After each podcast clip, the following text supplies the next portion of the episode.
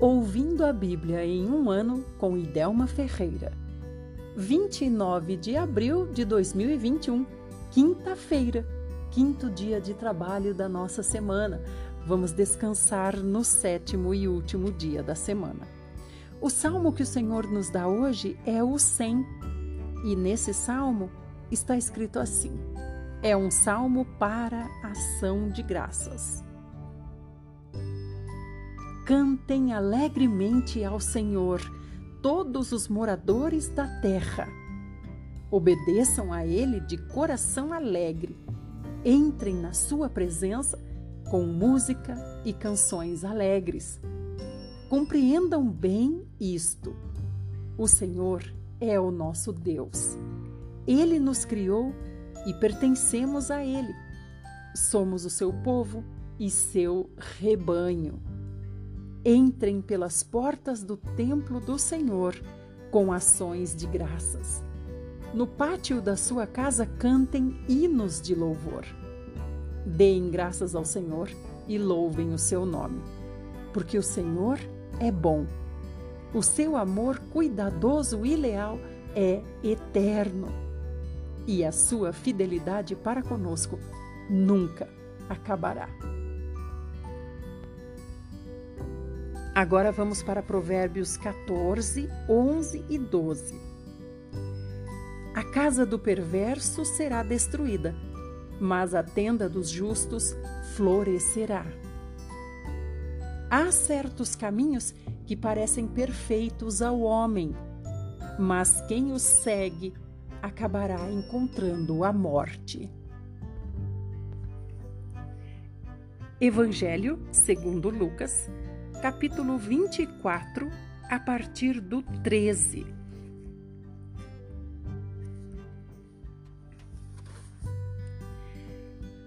Naquele mesmo dia, dois dos seguidores de Jesus estavam caminhando para o povoado de Emaús, a 11 quilômetros de Jerusalém.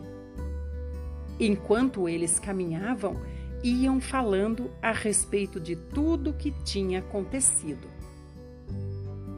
Quando de repente o próprio Jesus veio, uniu-se a eles e começou a andar ao lado deles. Porém, os olhos deles estavam fechados, de sorte que não o reconheceram. Vocês parecem estar conversando muito sério sobre alguma coisa. Disse para eles Jesus: Com o que vocês estão tão preocupados? Então os discípulos pararam, muito tristes. E um deles, Cleopas, respondeu: Você deve ser a única pessoa em Jerusalém que não sabe das coisas terríveis que aconteceram nestes dias. Que coisas? perguntou Jesus para ele. As coisas que aconteceram com Jesus, o Nazareno, disseram eles. Ele era um profeta, poderoso em palavras e em obras, diante de Deus e de todo o povo. Mas os sacerdotes principais e os nossos líderes religiosos o prenderam e o entregaram ao governo romano para ser condenado à morte e o crucificaram. E nós pensávamos que era ele que ia libertar o povo de Israel. E agora já faz três dias que tudo isso aconteceu. Algumas mulheres do nosso grupo estiveram no seu sepulcro hoje de manhã cedinho. Voltaram com a história surpreendente de que o corpo dele havia desaparecido e que lá encontraram anjos que disseram que Jesus está vivo. Alguns homens do nosso grupo correram para ver e, de fato, o corpo de Jesus havia desaparecido, tal como as mulheres tinham falado. Então Jesus disse para eles: Como vocês custam a entender e como demoram para crer em tudo o que os profetas disseram nas Escrituras. Não foi profetizado que o Cristo teria de sofrer todas estas coisas antes de voltar à sua glória? Então, Jesus citou para eles um texto após outro, começando por Moisés e todos os profetas, e através das Escrituras explicou o que os textos diziam a respeito dele mesmo. A essa altura, estavam chegando perto de Emaús e do fim da sua viagem. Jesus fez como quem continuaria sua viagem. Porém, eles insistiram muito com ele, dizendo: Fique conosco, pois está ficando tarde. O dia está quase terminando. Então ele ficou com eles. Quando iam comer, Jesus tomou o pão, deu graças, partiu e deu para eles. Quando de repente os seus olhos foram abertos e eles o reconheceram. Começaram então a perguntar um ao outro: Não estava queimando o nosso coração quando ele nos falava e nos explicava as Escrituras durante a caminhada pela estrada? Na mesma hora, eles se levantaram e voltaram para Jerusalém, onde os doze discípulos e outros seguidores de Jesus o saudaram, dizendo: É verdade, o Senhor ressuscitou realmente ele apareceu a Simão. Então os dois homens de Emaús contaram como Jesus tinha aparecido quando estavam caminhando pela estrada e como eles o haviam reconhecido na hora em que partiu o pão. E enquanto estavam contando isso, o próprio Jesus apresentou-se entre eles e lhes disse: Paz seja com vocês. Mas o grupo todo ficou muito assustado, pensando que estavam vendo um espírito. Por que estão tão perturbados? perguntou Jesus. Por que duvidam em seus corações? Olhem para as minhas mãos, olhem para os meus pés. Vocês podem ver que sou eu mesmo. Toquem e vejam, um espírito não tem carne nem ossos, como estão vendo que eu tenho. Assim falando, Jesus estendeu as mãos para eles verem. E mostrou os pés. Eles ainda não creram e ficaram admirados, cheios de alegria e de dúvida. Então Jesus perguntou: Vocês têm aqui alguma coisa para comer? Eles disseram para Jesus e trouxeram um pedaço de peixe assado. E Jesus comeu o peixe diante de todos. Então Jesus disse: Enquanto estava ainda com vocês, eu lhes falei. Era necessário que se cumprisse tudo o que a meu respeito está escrito na lei de Moisés, nos profetas e nos salmos. Assim, abriu-lhes a mente para que entendessem as Escrituras.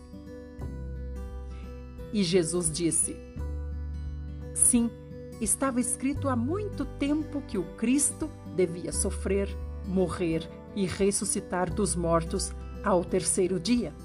Também estava escrito que deveria ser levada a mensagem de salvação, isto é, o arrependimento para o perdão de pecados a todas as nações, começando por Jerusalém. Vocês são testemunhas do cumprimento destas coisas, e agora eu enviarei sobre vocês a promessa de meu Pai. Fiquem aqui na cidade até serem revestidos do poder do alto. Depois, Jesus os levou para as proximidades de Betânia e, levantando as mãos para o céu, os abençoou. Estando ainda a abençoá-los, ele os deixou e foi elevado ao céu. Então eles o adoraram e voltaram para Jerusalém cheios de grande alegria. E estavam sempre no templo, louvando a Deus. Essa é a nossa primeira parte. Ouça todos os dias as duas partes, que são as partes do, do todo da Bíblia. Assim, em um ano, você terá ouvido a Bíblia inteira. Vamos agora para a segunda parte.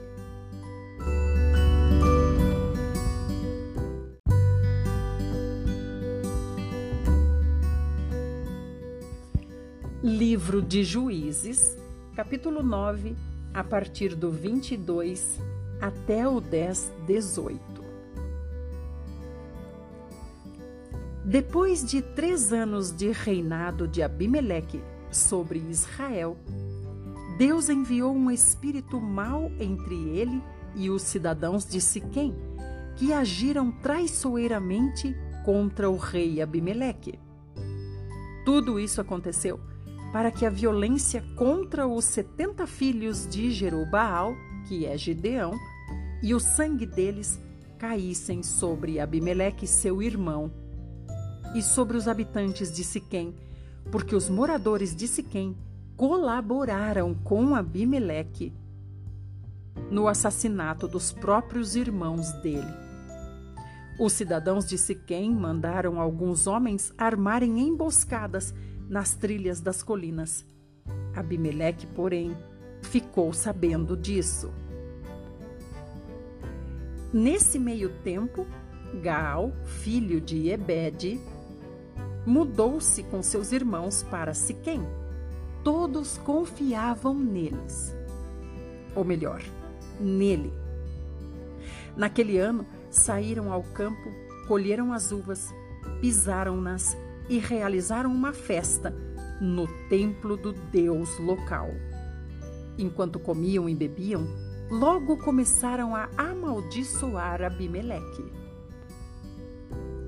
Então Gaal, filho de Ebed, levantou a voz e disse: Quem é Abimeleque para que o sirvamos como nosso rei? Porque nós, cidadãos de Siquém, temos de servir a ele. Não é ele filho de Jerubaal, Gideão? E não é Zebu o seu braço direito? Melhor seria que Amor, o pai de Siquém, fosse o nosso rei, abaixo Abimeleque ah, se vocês me aceitassem como seu líder, logo veriam o que eu faria a Abimeleque. Eu diria a ele: tente, te pre... tente, trate de se preparar e de preparar bem o seu exército e venha. Zebu era o governador da cidade quando soube o que Gaal, filho de Ebed, andava dizendo, e ficou furioso mandou astutamente estrangeiros a Abimeleque, ou melhor, mandou astutamente mensageiros a Abimeleque com a seguinte mensagem: Gaal, filho de Ebed, e seus irmãos vieram a Siquém e estão levando a cidade a se rebelar contra você, rei. Venha, pois, com o seu exército de noite e fique com ele escondido no campo. De manhã, ao nascer do sol, ataque a cidade de surpresa e, quando enfrentar Gaal e o povo que estiver com ele, faça o que quiser com eles. Assim, Abimeleque e os homens que estavam com ele saíram de noite, formaram quatro grupos e prepararam uma emboscada em volta de Siquém. Na manhã seguinte, enquanto Gaal, filho de Ebed, e outros oficiais tratavam de vários assuntos, junto da porta da cidade, as tropas de Abimeleque saíram dos seus esconderijos. Quando Gaal viu que vinham, exclamou a Zebu: Olhe para o alto daqueles montes, vem gente de lá. Zebu, porém, respondeu: Não é, não. Você está confundindo as sombras dos montes com homens. Não, Olhe para lá, disse Gaal. Tenho certeza que vem vindo gente descendo do centro da terra. Olhe, lá vem outros pela estrada do carvalho dos adivinhadores. Zebu, porém, falou: Onde foi parar toda a sua conversa? Não foi você que disse quem é Abimeleque? E por que ele deveria ser o nosso rei? Não foi desses homens que você zombou? Pois vá e lute contra eles. Então Gaal chefiou os homens de Siquém e enfrentou Abimeleque. Abimeleque o perseguiu e ele fugiu. Muitos cidadãos de Siquém caíram feridos pelo caminho até a entrada da porta da cidade. Abimeleque continuou morando em Arumá e Zebul expulsou Gaal e os irmãos dele, proibindo que voltassem a morar em Siquém. No dia seguinte, os homens de Siquém saíram para guerrear de novo nos campos e Abimeleque ficou sabendo disso. Ele tinha deixado três grupos de soldados escondidos por perto nos campos. Quando viu os homens saírem da cidade de Siquém, Abimeleque os atacou. As tropas chefiadas por Abimeleque avançaram até a porta da cidade. Enquanto isso, os outros dois grupos mataram os homens de Siquém nos campos. A batalha durou o dia inteiro. Por fim, Abimeleque tomou a cidade, matou a população e fez de Siquém um aterro coberto de sal. Quando o povo da torre de Siquém ficou sabendo disso, procurou refúgio na fortaleza subterrânea que ficava junto ao templo de Euberite. Quando Abimeleque soube disso, levou as tropas ao monte Zalmon. Ali Abimeleque pegou um machado, cortou um galho e o pôs sobre os ombros. Façam o que eu fiz, disse Abimeleque para os soldados. Assim, cada um deles cortou depressa um galho e seguiram Abimeleque até a fortaleza subterrânea. Ali, empilharam os galhos em cima da fortaleza e a incendiaram. Assim, todos os que estavam na torre de Siquém morreram. Os que morreram foram cerca de mil homens e mulheres. Depois, Abimeleque atacou e conquistou a cidade de Tebes. Contudo, havia uma torre forte no meio da cidade. Toda a população fugiu para lá trancou as portas e subiu ao terraço da torre. Abimeleque chegou perto da torre para atacá-la. Quando ele se aproximou da porta para queimá-la, uma mulher que estava no terraço jogou uma pedra de moinho na cabeça de Abimeleque e quebrou o crânio dele. Tire a espada e mate-me, ordenou Abimeleque ao ajudante de armas que ninguém diga que uma mulher matou Abimeleque. O jovem soldado obedeceu e atravessou Abimeleque com a espada, e Abimeleque morreu. Quando os israelitas comandados por Abimeleque viram que ele estava morto, debandaram e voltaram para casa. Deste modo, Deus retribuiu todo o mal que Abimeleque tinha feito a seu pai, Gideão matando seus setenta irmãos. Deus também castigou todos os homens da cidade de Siquém. Assim foi cumprida a maldição de Jotão, filho de Jerubaal, que é Gideão. Depois da morte de Abimeleque, surgiu um homem de Issacar, chamado Tola, filho de Pua, neto de Dodô, para libertar Israel. Ele morava na cidade de Samir, na região montanhosa de Efraim, e exerceu as funções de juiz durante 23 anos, quando morreu e foi sepultado em Samir. Depois dele, a vaga foi ocupada por Jair, de Gileade, que julgou Israel por 22 anos. Jair tinha 30 filhos que costumavam montar 30 jumentos e que possuíam 30 cidades na região de Gileade. Essas cidades eram chamadas de Avot e Jair, nome que conservam até hoje. Quando Jair morreu, foi enterrado em Camon.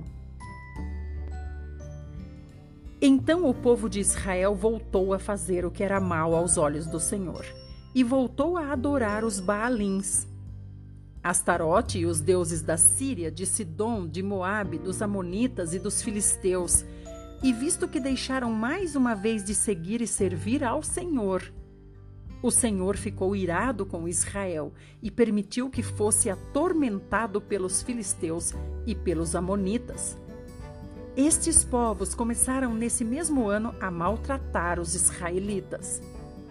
Durante 18 anos, oprimiram todos os israelitas que ocupavam os territórios do leste do Rio Jordão, em Gileade, na terra dos amorreus.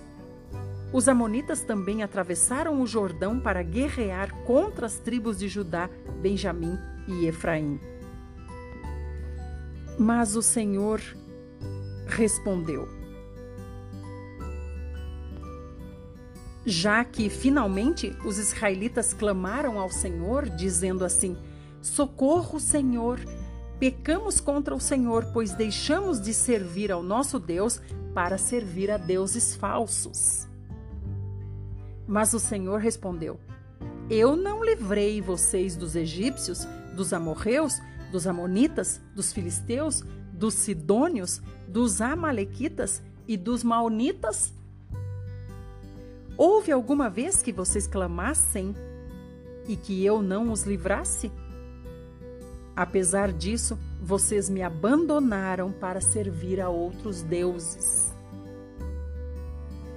Por esta razão, não os libertarei mais. Vão pedir socorro aos deuses que vocês escolheram.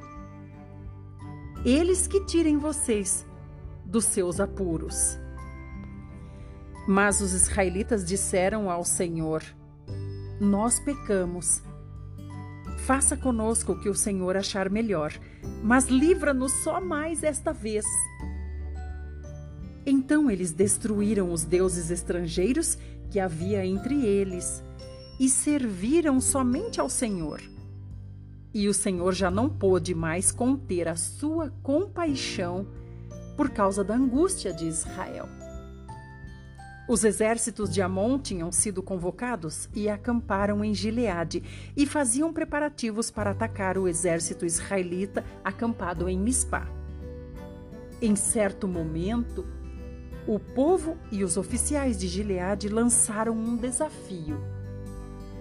Quem começar a batalha contra os Amonitas será o líder de todos os que moram em Gileade. Amanhã continuaremos para saber como termina essa história. Obrigada por ouvir. Se você quer mais áudios da Bíblia, procure por Idelma Ferreira no Telegram ou no Spotify. Até amanhã!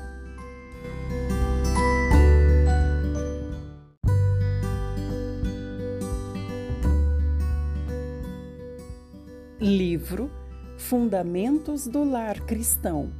Você pode ser mais feliz em família. Tema: Onde passam a noite. Página 136. Como orientar os filhos. Os filhos e as filhas devem ser chamados a dar explicações quando se ausentam de casa à noite. Os pais devem saber com quem os filhos estão e em que casa eles passam essas horas. Alguns filhos enganam os pais com mentiras, a fim de esconder seu comportamento errado.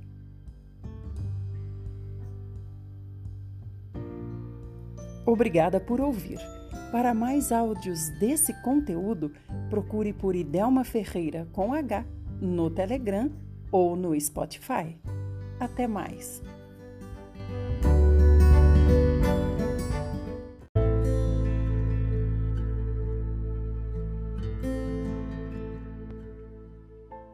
Livro O Grande Conflito Acontecimentos que mudarão o seu futuro Tema: União do paganismo e do cristianismo. Página 320. Ameaçada a liberdade de consciência.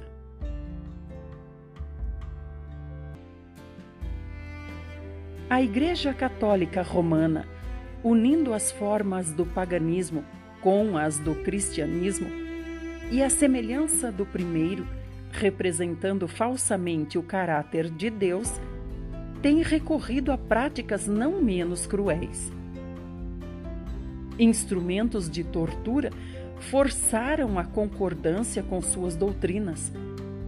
Dignitários da Igreja dedicavam-se a inventar meios para causar a maior tortura possível antes de pôr fim à vida daqueles que não cediam às suas exigências. Em muitos casos, o sofredor saudava a morte como um doce alívio. Para seus adeptos, Roma tinha a disciplina do açoite, da fome, das austeridades corporais. A fim de assegurar o favor dos céus, os penitentes eram ensinados a romper os laços que Deus estabeleceu para abençoar e alegrar a permanência do homem na terra. Os cemitérios das igrejas contêm milhares de vítimas que passaram a vida em vãos esforços para reprimir como se fosse ofensivo a Deus todo pensamento e sentimento de simpatia para com o semelhante.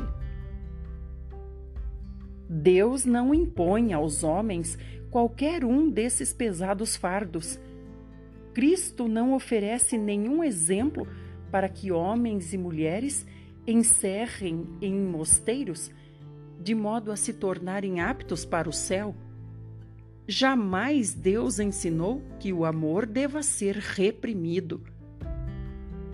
O Papa pretende ser o vigário de Cristo. Contudo, viu-se alguma vez Cristo condenar homens à prisão porque não lhe renderam homenagem como Rei do céu? Acaso foi sua voz ouvida condenando à morte aqueles que o não aceitaram? A Igreja de Roma apresenta hoje ao mundo uma fronte serena, cobrindo de justificações o registro de suas horríveis torturas. Vestiu-se com roupagens de aspecto cristão, mas não mudou.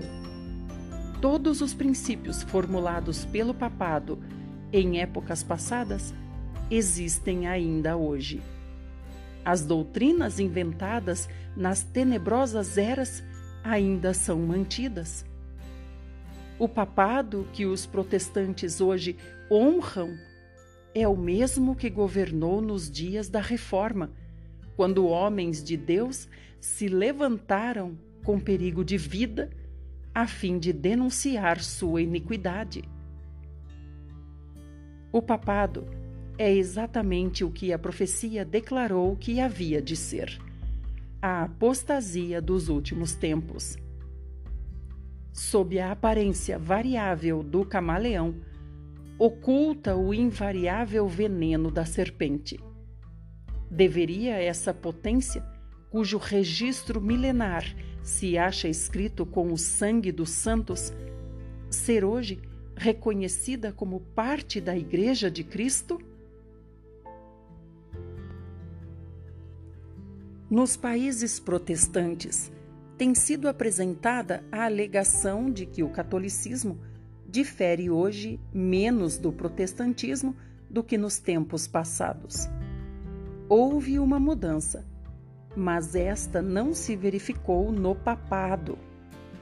O catolicismo, na verdade, se assemelha em muito ao protestantismo que hoje existe, pois o protestantismo moderno se distancia muito daquele dos dias da Reforma.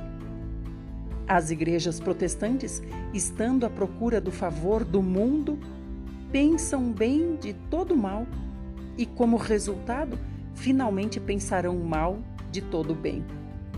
Estão, por assim dizer, justificando Roma por motivo de sua opinião inclemente para com ela e rogando perdão por seu fanatismo. Muitos insistem que as trevas intelectuais e morais que prevaleceram na Idade Média favoreceram a propagação das superstições e opressões de Roma, e que a inteligência maior dos tempos modernos e a crescente liberalidade em questões religiosas vedam o reavivamento da intolerância. O pensamento de que tal estado de coisas venha a existir nesta era esclarecida é ridicularizado. Mas cumpre lembrar que quanto maior a luz concedida, maiores as trevas dos que a pervertem ou rejeitam. Uma época de grandes trevas intelectuais demonstrou-se favorável ao êxito do papado. Um tempo de grande luz intelectual será igualmente favorável.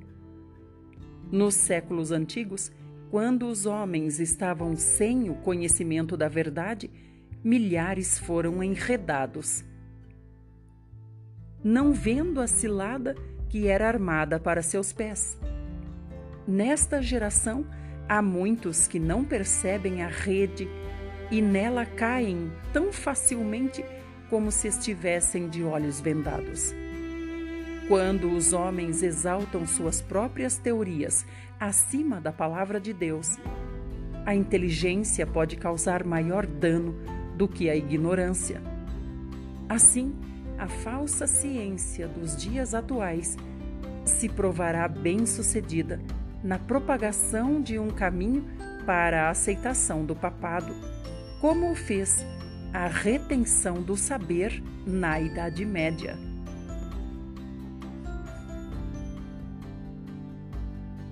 Obrigada por ouvir. Para mais áudios desse conteúdo, procure por Idelma Ferreira com H no Telegram ou no Spotify.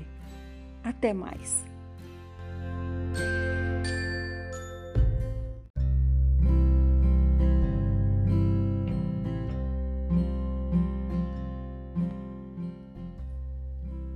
Lição 5 da Escola Sabatina, 29 de abril, quinta-feira. Verso para memorizar. E eis que estou com vocês todos os dias até o fim dos tempos. Mateus 28, 20. Bom dia! O tema de hoje é Engrandecerei o seu nome. Gênesis 12, 2 diz assim: Farei de você uma grande nação e o abençoarei e engrandecerei o seu nome. Seja uma bênção. Deus prometeu engrandecer o nome de Abraão, ou seja, torná-lo famoso. Por que o Senhor desejaria fazer isso com por um pecador. Não importando quanto ele fosse obediente e fiel. Quem merece um grande nome? Vamos ler Romanos 4, de 1 a 5. Diz assim: Então, o que podemos dizer do nosso antepassado Abraão? Quais foram as experiências dele com respeito a essa questão de ser salvo pela fé. Será que foi por causa de suas boas obras que Deus o aceitou? Se assim fosse, então ele teria alguma coisa de que se orgulhar. Mas do ponto de vista divino, Abraão não tinha nenhum fundamento para se orgulhar.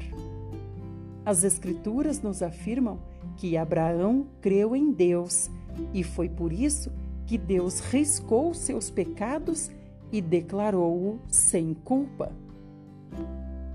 O salário do homem que trabalha não é considerado como favor, mas como direito.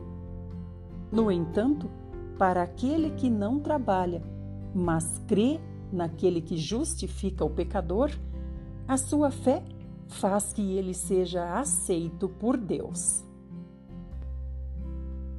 Agora vamos para Tiago 2, do 21 ao 24.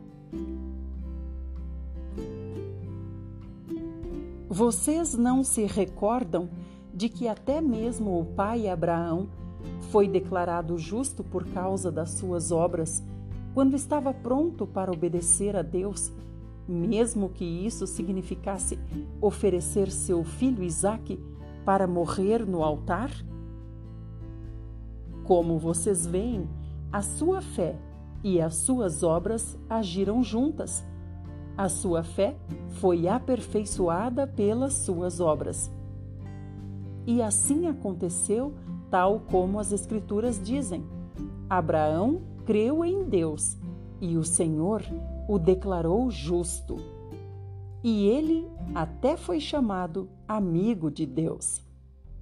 Vejam, portanto, que uma pessoa é salva pelo que ela faz e não somente pela fé. Vamos rever a nossa pergunta. Por que o Senhor desejaria fazer isso por um pecador, não importando quanto ele fosse obediente e fiel? Quem merece um grande nome? Deus concedeu grandeza a Abraão para seu benefício? Ou isso representava algo mais? Qual é a diferença entre Gênesis 11:4 e Gênesis 12:2? De que maneira um dos textos representa a salvação pelas obras e o outro a salvação pela fé? Vamos ler então Gênesis 11:4. Então disseram: Vamos construir uma grande cidade com uma torre que chegue até os céus. Assim nos tornaremos famosos e não seremos espalhados pela terra toda. Agora vamos para Gênesis 12, 2. Farei de você o pai de uma grande nação. Abençoarei você e tornarei o seu nome famoso, e você será uma bênção para muitos. Agora vamos pensar: de que maneira um dos textos representa a salvação pelas obras e o outro a salvação pela fé? Por mais que o plano de salvação tenha por base apenas a obra de Cristo em nosso favor, nós como recebedores da graça de Deus, estamos envolvidos. Temos uma função a desempenhar. Nossa livre escolha ganha destaque. O drama dos séculos, a batalha entre Cristo e Satanás, ainda está ocorrendo em nós e por meio de nós. Tanto a humanidade quanto os anjos estão observando o que tem acontecido conosco no conflito. Como diz 1 aos Coríntios 4, 9. Vamos conferir.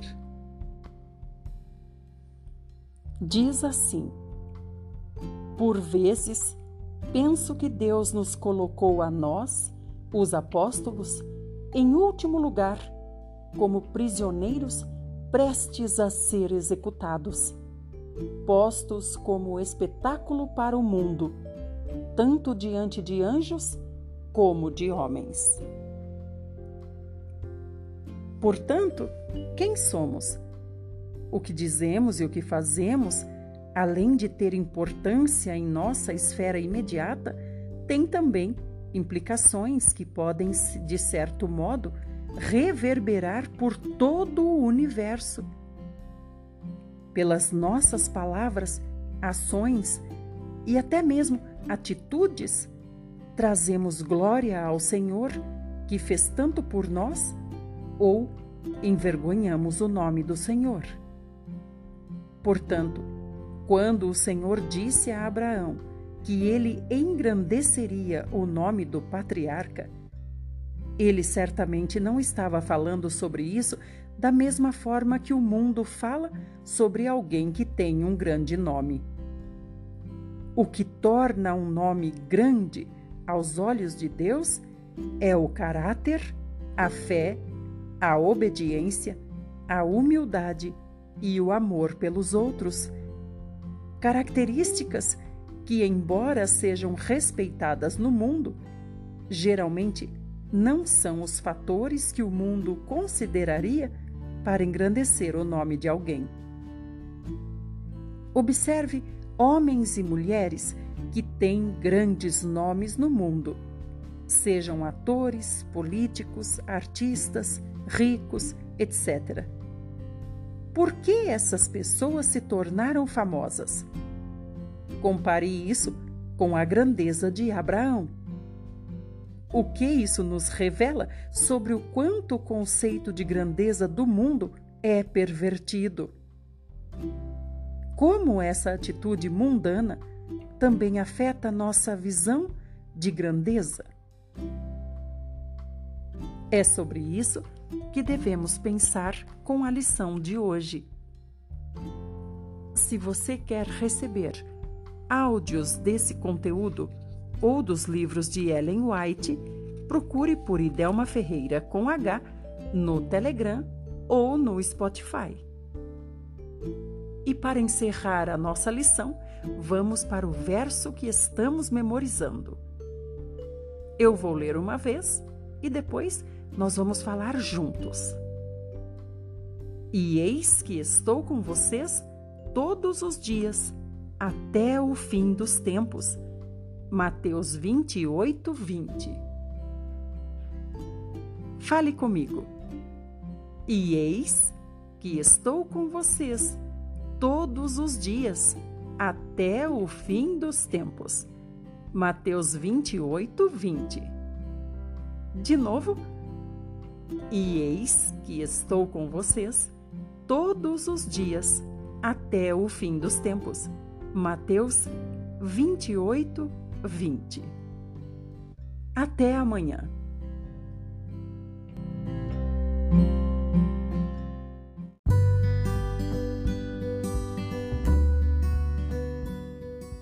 Livro Lições para o Viver Cristão. Tema: Estou crucificado com Cristo. Página 210. Nossa vida.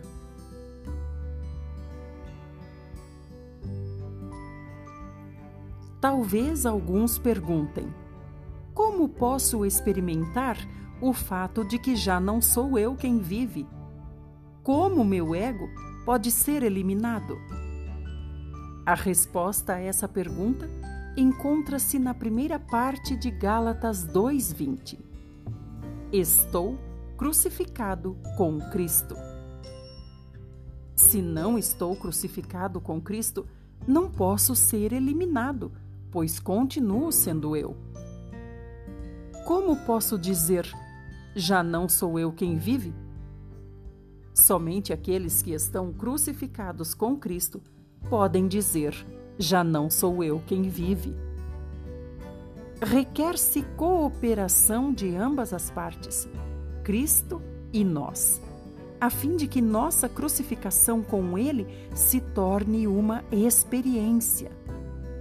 É impossível que experimentemos essa crucificação se só uma das partes atuar.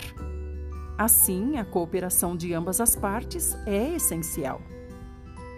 Nossos olhos interiores devem ser abertos. Quando Cristo foi crucificado, Deus pôs nossos pecados sobre ele e os cravou na cruz. Essa parte da obra corresponde a Deus. Cristo morreu por nós e removeu nossos pecados.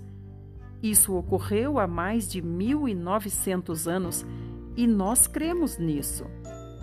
Do mesmo modo, quando Cristo foi crucificado, Deus nos colocou nele. Ao mesmo tempo em que foram eliminados nossos pecados, há mais de 1900 anos, foi também eliminada nossa pessoa. Quando Deus pôs nossos pecados sobre Cristo, também pôs nossa pessoa nele.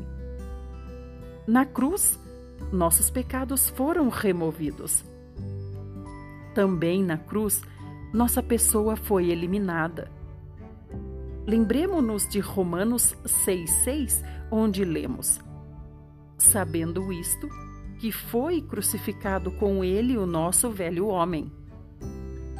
Não temos de esperar até ser crucificados com Cristo, pois já fomos crucificados com ele, para sempre e irremediavelmente. Deus nos colocou em Cristo. Quando Cristo morreu na cruz, nós também morremos. Se você escreve algumas palavras em um pedaço de papel e em seguida rasga o papel, rasgará também as palavras.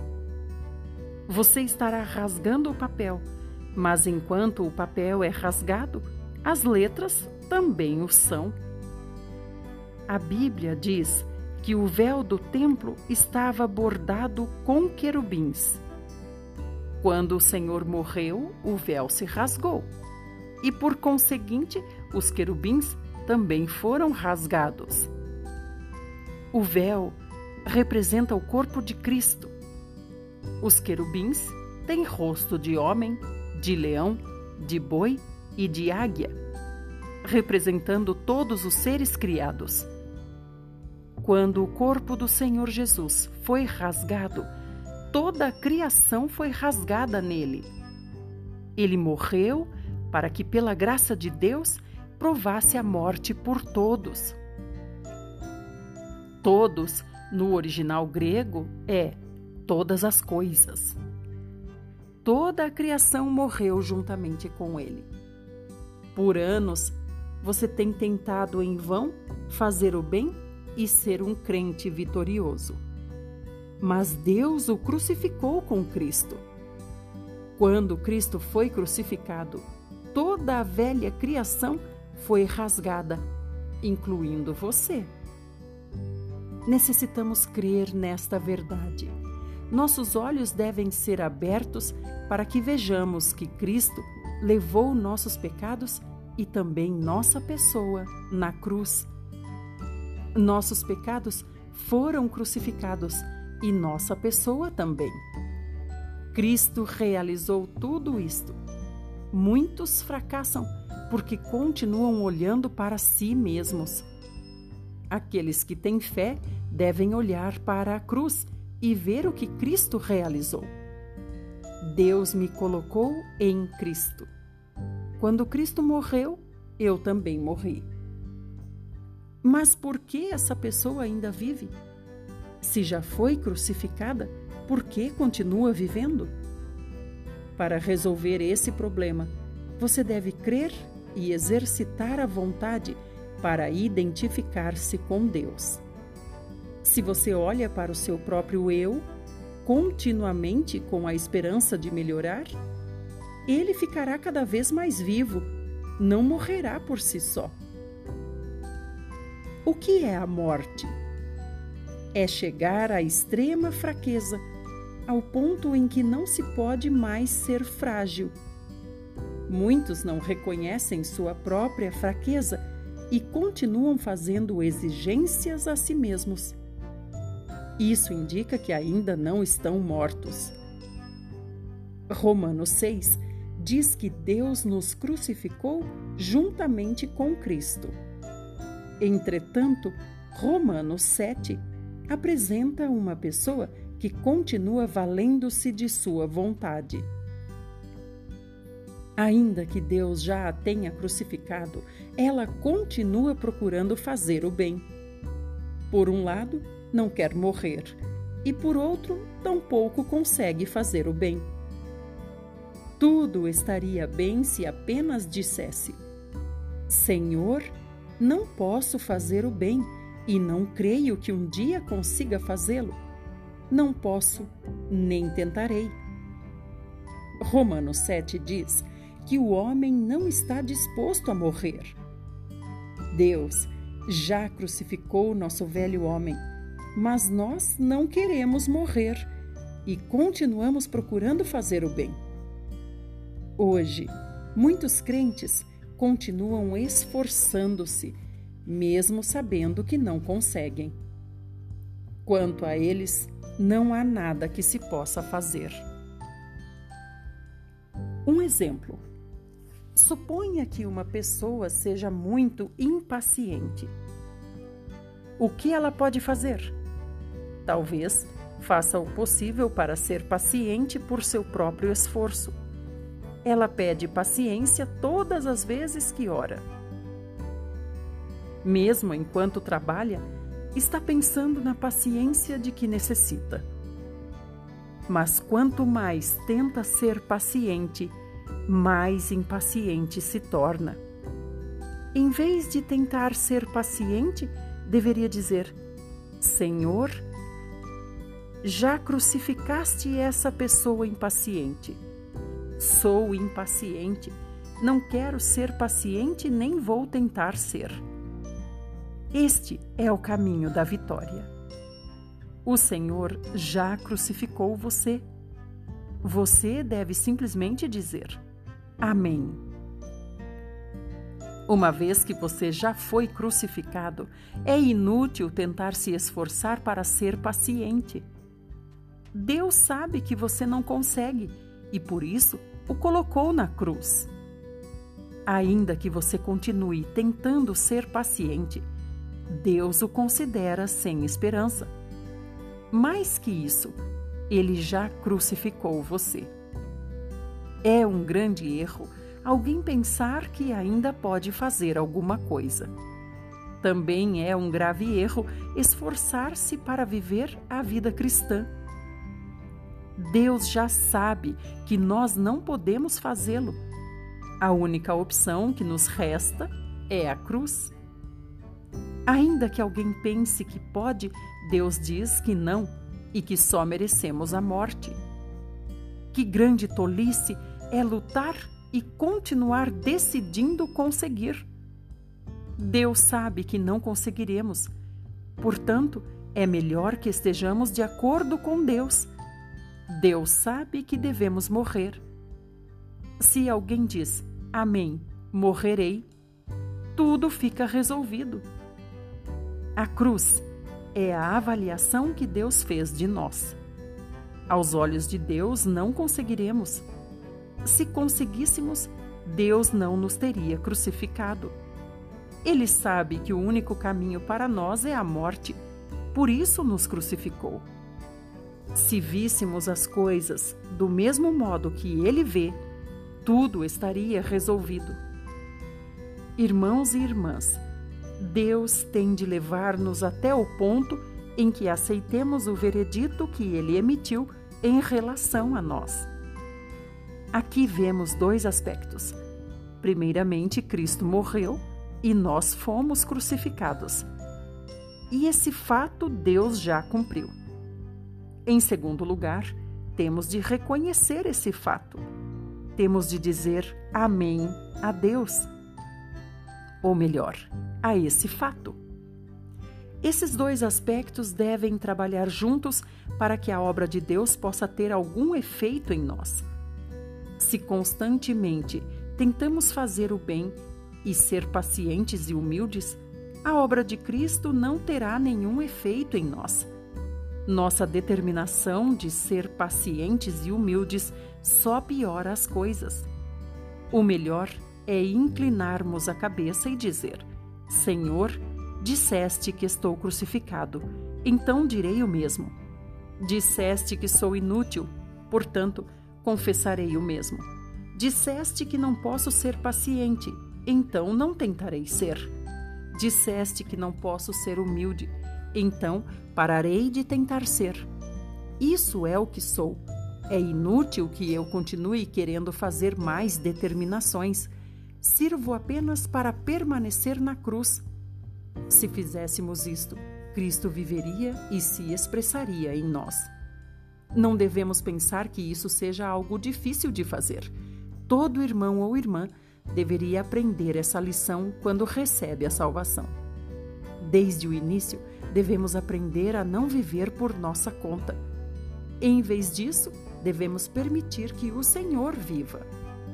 O problema está no fato de que muitos crentes não têm abandonado a esperança que têm em si mesmos. Ainda continuam tentando resolver os problemas sozinhos. O Senhor Jesus não tem nenhuma esperança neles, mas eles ainda continuam lutando e procurando encontrar meios de viver como cristãos. Tropeçam várias vezes e continuam levantando-se e tentando avançar. Pecam seguidamente mas continuam determinados a não pecar mais. Ainda guardam esperança neles mesmos. O dia virá quando Deus lhes concederá misericórdia e lhe abrirá os olhos. Nesse dia, verão que, assim como Deus os considera um caso perdido, eles também devem estar conscientes de que são sem esperança. Já que Deus disse que a morte é o único caminho, também eles devem dizer que a morte é o único caminho. Somente então apresentar-se-ão a Deus e confessarão: Tu me crucificaste, então não desejo continuar vivendo. Estou crucificado juntamente com Cristo. De agora em diante já não sou eu quem vive, mas Cristo vive em mim. Estamos equivocados há anos no que diz respeito à vida cristã. Temos cometido muitos pecados e estamos atados por muita fraqueza, orgulho e mau gênio. É hora de renunciarmos a nós mesmos. Devemos achegar-nos ao Senhor e dizer: Já foi o suficiente. Nada daquilo que tenho tentado funcionou. Renuncio. Senhor, toma o controle. Estou crucificado. A partir de agora, viva em meu lugar. Isso é o que significa dizer: já não sou eu quem vive, mas Cristo vive em mim.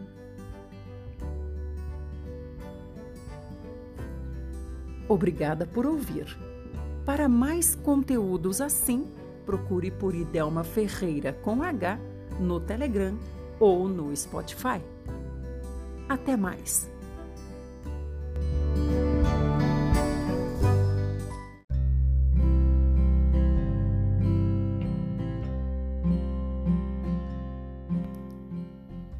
Alimento Diário. Quinta-feira, semana 4. Vamos ler com oração. 1 a Timóteo 2, 1. Antes de tudo, pois, exorto que se use a prática de súplicas, orações, intercessões, ações de graças em favor de todos os homens Antes de tudo, pois, exorto que se use a prática de súplicas, orações, intercessões, ações de graças em favor de todos os homens. Primeira de Paulo a Timóteo 2:1. Muito bom dia. O nosso tema de hoje é Antes de tudo, oração. O autor é o irmão Esramá. Uma vida adequada da igreja requer uma vida de oração. E a liderança da igreja deve tomar a frente nessa questão. A oração sobre a qual falamos é uma oração diferente. Não é somente a oração pessoal, mas é o ministério de oração da Igreja. Ao ouvir notícias sobre irmãos, sobre problemas, ou mesmo notícias sobre o mundo secular, o que realmente, geralmente fazemos? Normalmente, gostamos muito de discutir, criticar e fofocar. E isso tudo está sob o princípio dos falatórios inúteis e profanos. Em vez disso, o que Paulo diz a Timóteo é que devemos orar. Sempre que ouvimos notícias, devemos encher-nos do temor e do tremor do Senhor e orar. Devemos orar diante de toda e qualquer notícia a respeito de pessoas ou fatos. Na verdade, irmãos, para vergonha nossa, muitas vezes falamos demais. Falamos muito, fazemos muito, mas oramos muito pouco. Por exemplo, se ouvimos que um irmão está fraco e foi para o mundo, nossa reação imediata é falar e criticar. Se temos boa intenção, decidimos visitá-lo. Na verdade, queridos irmãos, não devemos falar, nem criticar, nem visitar. Devemos orar em primeiro lugar. Antes de tudo, orar. E por que devemos orar? Para seguir a direção do Senhor. Do contrário, vamos cometer o pecado da presunção, tomando o lugar de Deus e achando que podemos resolver os problemas daquele irmão. A iniciativa deve ser do Senhor. Devemos perguntar-nos: o Senhor quer que eu vá ou prefere que outro irmão vá? Quando ouvimos falar de problemas entre irmãos, também somos presunçosos e pensamos: eu tenho a solução. Eu tenho experiência no passado já resolvi um problema igual a este. Eu sei resolver o problema. Não. Primeiramente, vamos orar. A primeira coisa que os líderes devem fazer quando cuidam da igreja é orar. Todos nós enfrentamos problemas quando estamos no serviço da igreja. Diante dessas circunstâncias, nosso pensamento imediato é: vamos agir. Não, vamos orar. Mesmo que tenhamos de agir em caráter de urgência, enquanto agimos, oramos. Não tomemos nenhuma decisão sem orar, porque isso ofende a Deus. Devemos orar cabalmente e não superficialmente. Os ensinamentos são um dos elementos-chave em Timóteo. Na primeira carta a Timóteo. Mas, mesmo com os ensinamentos, a oração deve vir primeiro e não o contrário. Em tudo o que fizermos, a partir de agora, nestes tempos do fim, vamos orar primeiro. É por isso que, ao falar com os discípulos sobre sua vinda, Jesus os exortou: vigiai e orai. A oração deve vir antes de tudo. Paulo apresenta quatro itens relacionados à oração. Antes de tudo, pois, exorto que se use a prática de súplicas, orações, intercessões, ações de graças em favor de todos os homens. As orações são algo mais abrangente, geral, focado em nossa adoração a Deus, em nossa comunhão com Ele. A súplica ou petição é algo mais específico, para uma necessidade especial. Família, enfermidade, trabalho, precisamos das orações e súplicas. E a intercessão, o que é? Em grego, a palavra intercessão é um termo técnico para indicar uma audiência especial, uma conversa confidencial com o rei. Nosso rei é Deus. E quando nos dirigimos a Ele de modo pessoal e confidencial para intervir e interferir a favor de outros, fazemos uma intercessão. Por isso, precisamos estar no Espírito. E por último, ação de graças. Ação de graças é agradecer ao Senhor por ter atendido nossa oração súplica ou intercessão. Seja antes ou após, termos sido atendidos.